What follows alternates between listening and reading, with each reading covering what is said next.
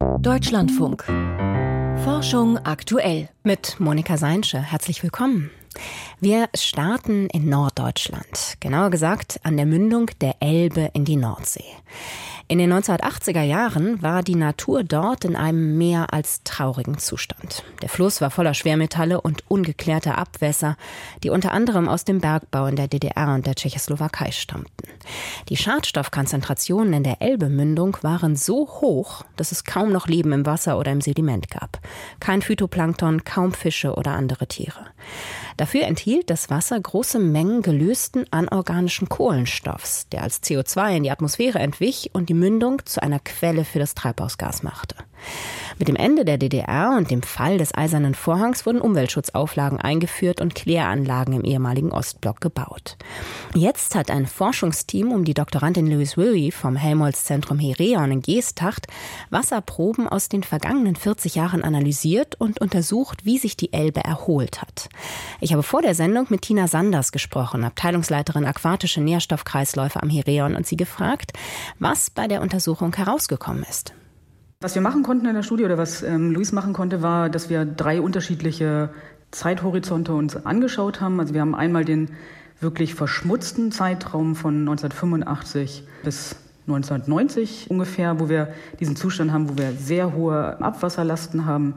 Wir haben sehr hohe DIC, also äh, gelösten inorganischen Kohlenstoffbelastung und wir haben keinen Phytoplanktonwachstum in der Elbe und hohe Schwermetallbelastung, wo wir davon ausgehen, dass dieses Schwermetall dazu geführt hat, dass das Phytoplankton nicht wachsen konnte. Dann gibt es eine Übergangsphase, die wir so benannt haben, von 1991 bis ungefähr 1996, wo wir sehen, dass es zu einer Verbesserung der Situation gekommen ist. Langsam fängt das Phytoplankton im Oberlauf wieder an zu wachsen. Es ist mehr Sauerstoff im Wasser wieder vorhanden, weil eben dort das Phytoplankton Photosynthese betreibt und Sauerstoff produziert im Wasser und die DIC-Konzentrationen nehmen ab. Und wir sehen halt eben, dass dann es auch einen Transport in die Nordsee gibt. Dann kann man sagen, ab 1997 sind wir jetzt sozusagen in einem Erholungszustand gekommen, der dazu führt, dass wir saisonale Verteilung haben. Also im Sommer wächst das Phytoplankton hoch, im Winter ist es eher, wächst es natürlich nicht so gut, weil wir nicht so viel Wärme haben, nicht so viel Licht haben. Aber wir sozusagen wieder ein normales Nahrungsnetz haben, also Phytoplankton, dann Zooplankton, auch Fische und so weiter, die sich wieder erholt haben und die Sauerstoffkonzentration auch wieder in einem akzeptablen Bereich, vor allem im Hamburger Hafen ist, sodass sich die biologische Vielfalt wieder verbessern konnte. Warum ist es denn überhaupt wichtig, dass sich die Elbemündung erholt hat? Ist es einfach nur nett für die Tierchen, die da leben, oder ist es, hat es darüber hinaus noch Konsequenzen? Also es hat dahingehend Konsequenzen, dass ja nicht nur Kohlenstoff umgesetzt wird, sondern wenn wir hohe DIC-Belastung im Wasser haben, wir auch hohe Austauschraten zwischen das Kohlenstoffdioxid im Wasser und der Atmosphäre haben. Also der Hamburger Hafen oder das S2A ist eine Treibhausgasquelle. Und das wollen wir auch ein bisschen oder können wir reduzieren, wenn der ökologische Zustand besser ist. Neben CO2 entweicht da auch Methan und Lachgas. Aber das erholt sich, umso besser der ökologische Zustand der Elbe an sich und auch des Mündungsbereiches ist. Welche Schlüsse ziehen Sie denn aus Ihren Ergebnissen, dass es ja doch relativ lange gedauert hat, bis sich die Elbemündung wieder erholt hat? Ja, also zwei Schlüsse. Also zum einen ist es so, dass wir gelernt haben, dass ein Ökosystem sich nicht schnell an Veränderungen anpasst, sondern es also mehrere Jahre dauern kann, bis sich ein neues Gleichgewicht einstellt.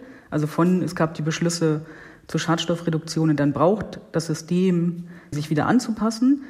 Das haben wir daraus gelernt. Zum anderen haben wir gelernt, dass obwohl wir jetzt in einer Verbesserung der Lage angekommen sind, also der ökologische Zustand sich verbessert hat, sind wir immer noch in keinem guten ökologischen Zustand. Also wir haben immer noch viel zu hohen Eintrag an Nährstoffen, zum Beispiel Nitrat oder Phosphat aus der Landwirtschaft oder auch immer noch aus den Klärwerken. Und da haben wir noch eine sehr große Aufgabe vor uns, die in Perspektive zu verringern, um damit auch zu sorgen, dass wir weniger Treibhausgasemissionen aus dem Elbe-Estuar zum Beispiel haben. Wie könnte das denn gelingen? Also was müsste dafür passieren? Also es äh, geht darum, in eine gute Diskussion zum Beispiel mit Landwirten zu kommen, zu welchem Zeitpunkt ist welche Düngung nötig. Also dass wir gemeinsam Entscheidungen treffen, wir müssen weniger düngen, zum Beispiel in Deutschland. Und es geht auch darum, technische Lösungen zu finden, um mehr Phosphat zum Beispiel in den Kläranlagen aus den Wässern herauszuholen und vielleicht auch in den Flüssen auch mal Klärstufen einzubauen. Aber das ist ein bisschen Zukunftsmusik, aber da forschen wir zum Beispiel am Herion auch dran. Die Elbemündung hat sich erholt von den starken Startstoppbelastungen der 80er Jahre, aber wirklich gesund ist sie bis heute nicht.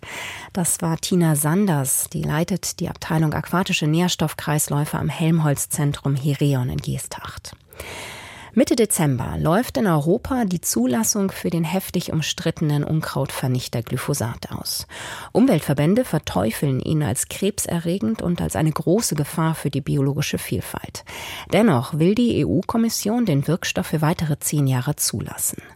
Morgen könnte bei der Sitzung des zuständigen Gremiums eine Entscheidung darüber fallen. Dabei wird auch über mögliche Nutzungsbeschränkungen diskutiert, die den Erhalt der Artenvielfalt dienen sollen. Lucian Haas berichtet. Als in der vergangenen Woche im EU-Parlament einmal mehr über das Thema Glyphosat debattiert wurde, sagte der CDU-Europaabgeordnete und umweltpolitische Sprecher der EVP-Fraktion Peter Liese: Also unsere europäischen Experten für Lebensmittel und für Chemikalien sagen, es gibt kein Problem. Dann sage ich Sozialdemokraten und Grünen, listen to the science. Hört auf die Wissenschaft. Allerdings ist die Wissenschaft in puncto Risiken von Glyphosat nicht zwangsläufig einer Meinung. Die EU-Kommission basiert ihre kommende Entscheidung auf Gutachten der Europäischen Chemikalienagentur ECHA und der Europäischen Behörde für Lebensmittelsicherheit EFSA. Sie haben Tausende von Studien zu Gesundheits- und Umweltfolgen von Glyphosat gesichtet und abgewogen. Und sie sind zu dem Schluss gekommen, dass es bei Glyphosat als reinem Wirkstoff weder ein belegbares Krebsrisiko gibt, noch stuften sie andere Problembereiche als derart kritisch ein, dass sie für ein Verbot sprechen würden. Entsprechend hat die EU-Kommission den EU-Staaten vorgeschlagen, Glyphosat für weitere zehn Jahre zuzulassen. Allerdings die EFSA bekundete auch, dass es in manchen Punkten durchaus Datenlücken gebe. Als besonders komplex nannte sie die Risikoeinschätzung bei der Frage, inwieweit sich der Einsatz von Glyphosat negativ auf die Artenvielfalt auswirkt. Aber warum ist das so? Glyphosat ist ein Totalherbizid. Das heißt, auf der Ackerfläche werden alle anderen Beikräuter oder Unkräuter im Prinzip abgetötet. Da an den Pflanzen natürlich zum Beispiel auch Insekten hängen, die ja diese Unkräuter fressen oder sich darauf entwickeln, hat das natürlich dann auch einen Einfluss auf die Biodiversität. Das sagt Carsten Brühl, Ökotoxikologe an der Uni Landau. Als Problem gilt allgemein, dass Glyphosat in großen Mengen und auf rund 40 Prozent der Ackerflächen eingesetzt wird. 4000 Tonnen pro Jahr sind es in Deutschland.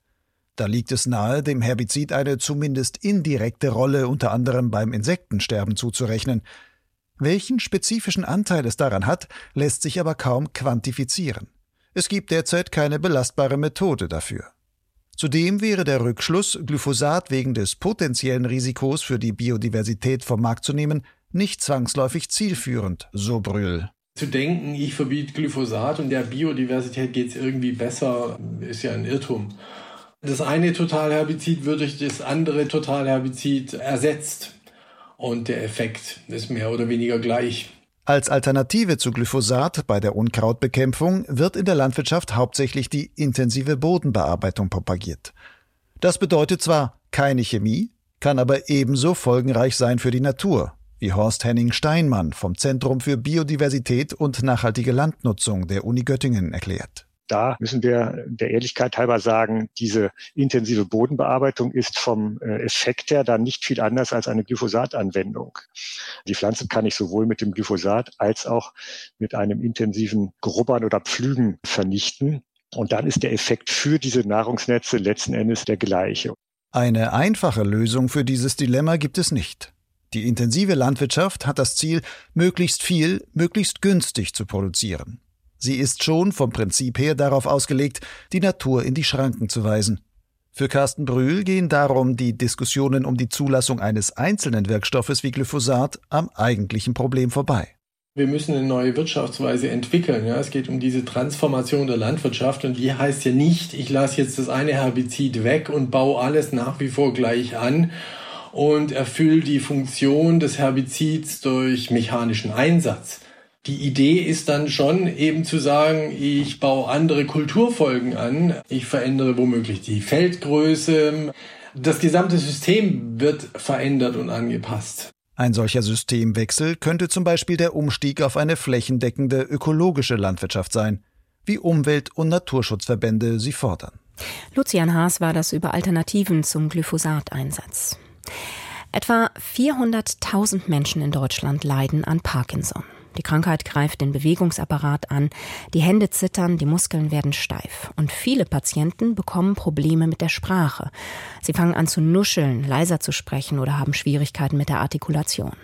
Ein gezieltes logopädisches Training kann diese Symptome mildern. Fachleute aus Kiel wollen diese Therapien nun effektiver machen. Und zwar mit einer KI-Software, die sowohl die Behandelnden als auch die Betroffenen unterstützt. Einzelheiten von Frank Rotelüschen. Die Gliedmaßen zittern, die Muskulatur wird starr, die Körperhaltung gebeugt. Das sind die Symptome, die gemeinhin mit Parkinson in Verbindung gebracht werden. Doch auch die Muskeln, die für Sprechen und Schlucken zuständig sind, werden beeinträchtigt. Die Erkrankten sprechen monotoner, undeutlicher, leiser. Die haben dann Probleme, sich so in Gespräche einzubringen, dass sie in einem normalen Rahmen und im sozialen Umfeld normal teilnehmen können. Sagt Caroline Krüger, Ingenieurin an der Universität Kiel. Da geht einfach das Selbstbewusstsein ein bisschen zurück und Logopäden können dann helfen, dass man das wiedererlangt, dass man im sozialen Umfeld ganz normal redet. Atem- und Artikulationsübungen helfen den Erkrankten, deutlicher und lauter zu sprechen und damit besser verstanden zu werden.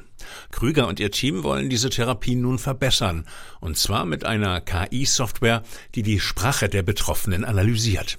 Die Patienten sagen da Vokale, Worte, Sätze und das wird aufgenommen, automatisch ausgewertet. Da werden bestimmte Merkmale aus der Sprache extrahiert. So kann man dann immer wieder einen Stand der Dinge festhalten, ganz objektiv, unabhängig welcher Logopäde das gerade ist und kann den Stand dann über die Zeit einfach immer wieder angucken und auch seine eigenen Ergebnisse dann besser einschätzen. Die KI soll objektive Hinweise geben, wie stark die Beeinträchtigungen sind, wie sie sich im Therapieverlauf verbessern und ob die Behandlung angepasst werden sollte. Damit die Software funktioniert, müssen sie die Fachleute mit Audiodaten trainieren, sagt Krügers Kollegin Patricia Fuchs. Wir benutzen einerseits eine Datenbank, die halt verschiedene Parkinson-Patienten Sprachaufnahmen oder auch gesunde Kontrollpatienten hatten. Der Kerzenständer fiel gemeinsam mit der Blumenvase auf den Plattenspieler. Wir haben dann auch eigene Sprachaufnahmen gemacht, die dann aber auch mehrfach aufgenommen in verschiedenen Sprechweisen. Der Kerzenständer ist hier gemeinsam mit der Blumenvase auf dem Plattenspieler. Also wirklich nuschelig, schlecht verständlich, stockend gesprochen. Der Kerzenständer hier gemeinsam mit der Blumenvase auf dem Plattenspieler. Bei der Sprachanalyse nimmt sich die KI besonders die Vokale vor. Und dann sagen sie Wörter wie zum Beispiel Pataka, Ananas oder Kuckucksuhr, die halt bestimmte Vokale in den Fokus nehmen und dann gucken wir uns so ein bisschen an, wie verändern sich eigentlich die Vokale. Wenn man normal gut verständlich spricht, sollte sich da jetzt nicht so viel ändern, aber wenn man vielleicht Schwierigkeiten mit dem Sprechen hat, dann wird das halt deutlich verwaschener. Eine erste Basisversion ist fertig. Im Labor kann sie unterschiedliche Schweregrade recht zuverlässig klassifizieren. Nun, sagt Caroline Krüger, folgt der Schritt in die Praxis. Wir haben jetzt angefangen, wirklich mit einer Logopädin zu arbeiten und gehen jetzt sozusagen in die ersten Tests. Wie nehmen das die Patienten an? Wie ist überhaupt die Händelbarkeit? Aber auch, wie gut sind die Algorithmen? Da kriegen wir jetzt das erste Feedback, gehen dann in eine Überarbeitungsrunde und können das dann hoffentlich auch noch um weitere Merkmale erweitern und noch verschiedene Machine Learning Sätze einbringen. Die Erkenntnisse sollen sich dann auch auf der Webseite der Arbeitsgruppe wiederfinden. Dort soll die KI irgendwann dann auch ein automatisches Training übernehmen und so die Betroffenen bei ihren regelmäßigen Übungen unterstützen. Wobei das Interesse groß ist und auch die Logopädinnen und Logopäden sehr positives Feedback geben, gerade auch bei dem Training. Die sagen, die Patienten sind sehr motiviert, was Neues auszubringen, einfach was zu bekommen, dran zu arbeiten. Das ist immer sehr schön zu sehen. Eine KI-Software, die Parkinson-Patienten beim Sprechtraining helfen soll. Das war ein Beitrag von Frank Grotelüschen. Ich glaube, den meisten von uns ist klar, dass ein defekter Kühlschrank oder ein kaputter Staubsauger auf den Wertstoffhof gehören, um recycelt zu werden. Aber heute wurden neue Hochrechnungen der Vereinten Nationen veröffentlicht, die zeigen, dass ein enormer Anteil alter Elektrogeräte eben nicht recycelt werden, sondern im Hausmüll landen. Und zwar gerade die kleinen Dinge, die elektrische Zahnbürste, der USB-Stick, aber auch Mobiltelefone, E-Zigarettenverdampfer und vor allem Spielzeug wie sprechende Puppen oder blinkende Roboter. Welches Potenzial da verloren geht, hat sich Volker Mrazek angeschaut. Der belgische Ökonom Pascal Leroy spricht von unsichtbarem E-Müll, weil ihn viele nicht auf dem Schirm haben. Er steckt in kleineren Gebrauchsgegenständen, von denen man nicht unbedingt erwartet, dass sich ihr Recycling lohnt. Und doch enthalten sie wertvolle Rohstoffe. E-Zigaretten zum Beispiel. Da gibt es Einwegmodelle, die sogleich im Müll landen. 844 Millionen solcher Verdampfer wurden im letzten Jahr auf der ganzen Welt weggeworfen. Die Lithiummenge in ihren Batterien hätte für 15.000 Elektroautos gereicht. Leroy leitet das WE-Forum in Brüssel, einen internationalen Industrieverband, dem viele Verwerter von Elektro- und Elektronikschrott angehören. Der unsichtbare E-Müll in so kleinen Dingen wie USB-Sticks, Fernbedienungen oder elektrischen Zahnbürsten. Laut dem Belgier macht er fast ein Sechstel der gesamten Abfallmenge in diesem Sektor aus. Diese Dinge werden entweder weggeworfen oder sie verstauben nutzlos in irgendwelchen Schubladen daheim.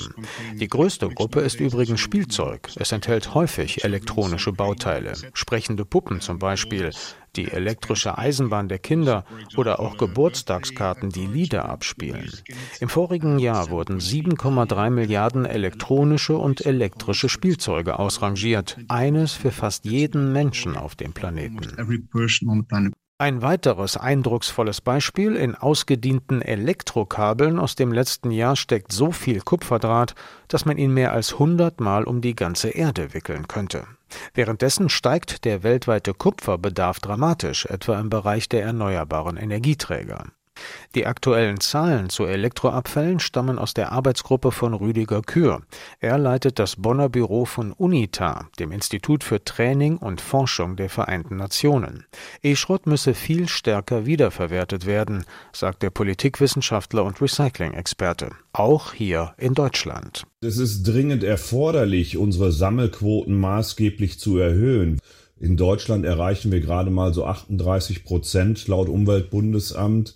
Das ist weit hinter den Zielen auch der Europäischen Kommission, die bei 65 Prozent liegen. Und von daher muss man versuchen, Sammelquoten maßgeblich zu erhöhen. Und ein großes Potenzial wird in diesem verstecktem Elektroschrott gesehen, einfach vor dem Hintergrund, dass vieles davon nicht probat entsorgt wird. Das heißt, es geht in den Hausmüll rein, wird verbrannt und ist damit verschwunden. Dasselbe gilt dann auch für Lithium, Kupfer und andere enthaltene Wertstoffe.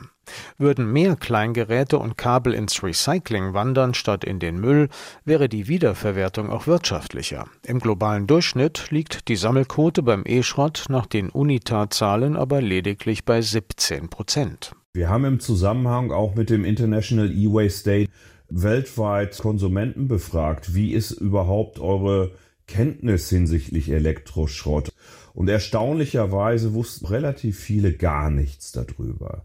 Dass Kaffeemaschinen oder elektrische Zahnbürsten oder Feuermelder und Powerbanks und so weiter darunter fallen konnten, war ihnen vollkommen fremd, sodass wir auf solchen ja schlechten Sammelquoten dümpeln. Recyclingquoten zu erfüllen wird auch deshalb schwieriger, weil einfach immer mehr Produkte auf den Markt strömen, die Elektronik enthalten. Ich glaube, eine Lösung könnte tatsächlich darin bestehen, dass wir die Geräte gar nicht mehr kaufen, sondern ich könnte ja den Service der Geräte nur noch einkaufen. Und sobald der Hersteller ein besseres Gerät hat, um diesen Service zu offerieren, wird er sein Gerät wieder zurückholen und mir ein besseres dorthin stellen. Altgeräte würden so automatisch immer wieder bei den Produzenten landen, und die wissen am besten, was drinsteckt und was wiederverwertet werden kann. Eine interessante Idee, aber vermutlich zu revolutionär, um wirklich umgesetzt zu werden. Volker Rasek war das über Berge von unsichtbarem Elektroschrott. Wir machen jetzt hier im Studio weiter mit den Meldungen aus der Wissenschaft und die hat Friederike Walchner-Serie mitgebracht. Invasive Nerze bedrohen isländische Eiderenten. In Island sammeln einheimische Familien seit vielen Jahrhunderten die Daunen von Eiderenten aus den Nestern der Tiere. Dabei wird die Zahl der Nester jedes Jahr genau dokumentiert. Dank der Mitarbeit der Einheimischen konnte ein Team aus isländischen und deutschen Forschenden die Entwicklung der Eiderentenpopulationen auf rund 130 isländischen Inseln analysieren. Die meisten Daten zur Anzahl der Nester reichen dabei 123 Jahre zurück. Die Ergebnisse im Fachmagazin Ecology Letters zeigen, seit der Verbreitung der amerikanischen Nerze, einer invasiven Art in Island, ist die Zahl der Eiderenten stark zurückgegangen. Ein neues Modell soll Vorhersagen zu zukünftiger Virusentwicklung verbessern. Ein Team aus britischen und US-amerikanischen Forschenden hat die neue Anwendung entwickelt, die mit Hilfe von künstlicher Intelligenz die Evolution von Viren prognostizieren soll. Mit dem Modell sollen Forschende berechnen können, mit welcher Wahrscheinlichkeit eine potenziell gefährliche Virusvariante entsteht. In der Studie im Fachmagazin Nature heißt es, mit Hilfe der neuen Prognosemethoden könnten wir in Zukunft frühzeitig vor Pandemien warnen oder schneller mit der Entwicklung eines Impfstoffs beginnen. Präkolumbianische Kulturen haben sich vor allem von Pflanzen ernährt. Das verrät eine Analyse von mumifiziertem Kot. Laut einer Studie im Fachmagazin PLOS ONE liefern die Überreste menschlicher Fäkalien aufschlussreiche Erkenntnisse über die Ernährung von zwei frühkolumbianischen Bevölkerungsgruppen, die vor etwa 1500 Jahren in der Karibik lebten. Demnach fanden die Forschenden aus Puerto Rico und den USA Spuren pflanzlicher DNA in den Kotproben, darunter Süßkartoffel, Erdnüsse, Tomaten, Mais und Papaya. Außerdem fand das Team Spuren von Tabak und Baumwolle. Der Tabak wurde vermutlich in Pulverform oder als Kautabak aufgenommen. Die Baumwollspuren gelangten möglicherweise über Baumwollsamenöl in den Kot oder weil Baumwollfäden beim Weben von Stoffen damals vermutlich mit Spucke befeuchtet wurden. Eine Gesteinsprobe vom Asteroiden Bennu enthält Kohlenstoff und Wasser. Im vergangenen Monat hatte die Raumsonde Osiris-Rex Gesteinsproben des rund 100 Millionen Kilometer entfernten Asteroiden Bennu zur Erde gebracht. Gestern Abend veröffentlichte die NASA nun die ersten Analyseergebnisse. Das schwarze Gestein vom 4,5 Milliarden Jahre alten Asteroiden hat einen hohen Kohlenstoffanteil und auch Wasser befindet sich in der Probe. Die Raumsonde war 2016 auf ihre Mission gestartet und lieferte jetzt bislang größte kohlenstoffhaltige Gesteinsprobe von einem Asteroiden. Affen überleben bis zu zwei Jahre mit einer transplantierten Schweineniere. Für eine Studie im Fachmagazin Nature haben US-Forschende 21 Langschwanzmakaken genetisch modifizierte Schweinenieren eingesetzt. Das Verfahren heißt Xenotransplantation. Forschende hoffen damit, in Zukunft den Mangel an menschlichen Spenderorganen bekämpfen zu können können. Fünf der Versuchstiere mit den neuen Nieren lebten nach der OP noch für mehr als ein Jahr weiter. Ein Affe wurde erst nach mehr als zwei Jahren aufgrund von Wassereinlagerungen und einer Niereninsuffizienz eingeschläfert. Das waren die Meldungen mit Friederike Weichner-Seri. Sternzeit, 12. Oktober. George Herbig und die jungen Sterne. Ein ganz junger Stern strahlt nicht nur, er pustet oft auch Materie in seine Umgebung. Sie schießt meist senkrecht nach oben und unten aus der Gas- und Staubscheibe hervor, in deren Zentrum der Stern kurz zuvor entstanden ist. Trifft die Materie auf Gasmassen in der Nähe, entstehen oft faszinierende Objekte, die der Bugwelle eines Schiffes ähneln. In den 1940er Jahren haben der US-amerikanische Astronom George Herbig und der Mexikaner Guillermo Aro unabhängig voneinander solche Objekte systematisch untersucht und katalogisiert. Heute spricht man daher von den Herbig-Aro-Objekten. George Herbig ist heute vor zehn Jahren mit fast 94 gestorben. Er stammte aus West Virginia und hatte an der Universität Berkeley seine Doktorarbeit verfasst. Später war er am Lick-Observatorium in Kalifornien und auf Hawaii tätig. Sein Hauptinteresse galt den ganz jungen Sternen, die sich gerade zurechtrütteln. Neben den Herbig-Aro-Objekten trägt auch noch die Klasse der Herbig-AE-BE-Sterne seinen Namen. Diese nicht einmal 10 Millionen Jahre alten Objekte strahlen, weil sie sich langsam zusammenziehen und dabei Energie gewinnen. Für die Kernfusion ist es in ihrem Zentrum noch nicht heiß genug. Herbig-Aro-Objekte sind kosmisch gesehen fast Eintagsfliegen. Die Phase, in der ein Stern mit Gas um sich schießt, dauert oft nur wenige 10.000 Jahre. George Herbig kennt heute kaum noch jemand, aber die Objekte von ihm und Herrn Aro sorgen immer wieder für Begeisterung. Das war's für heute mit Forschung aktuell und Monika Seinsche. Ich wünsche Ihnen noch einen schönen Abend.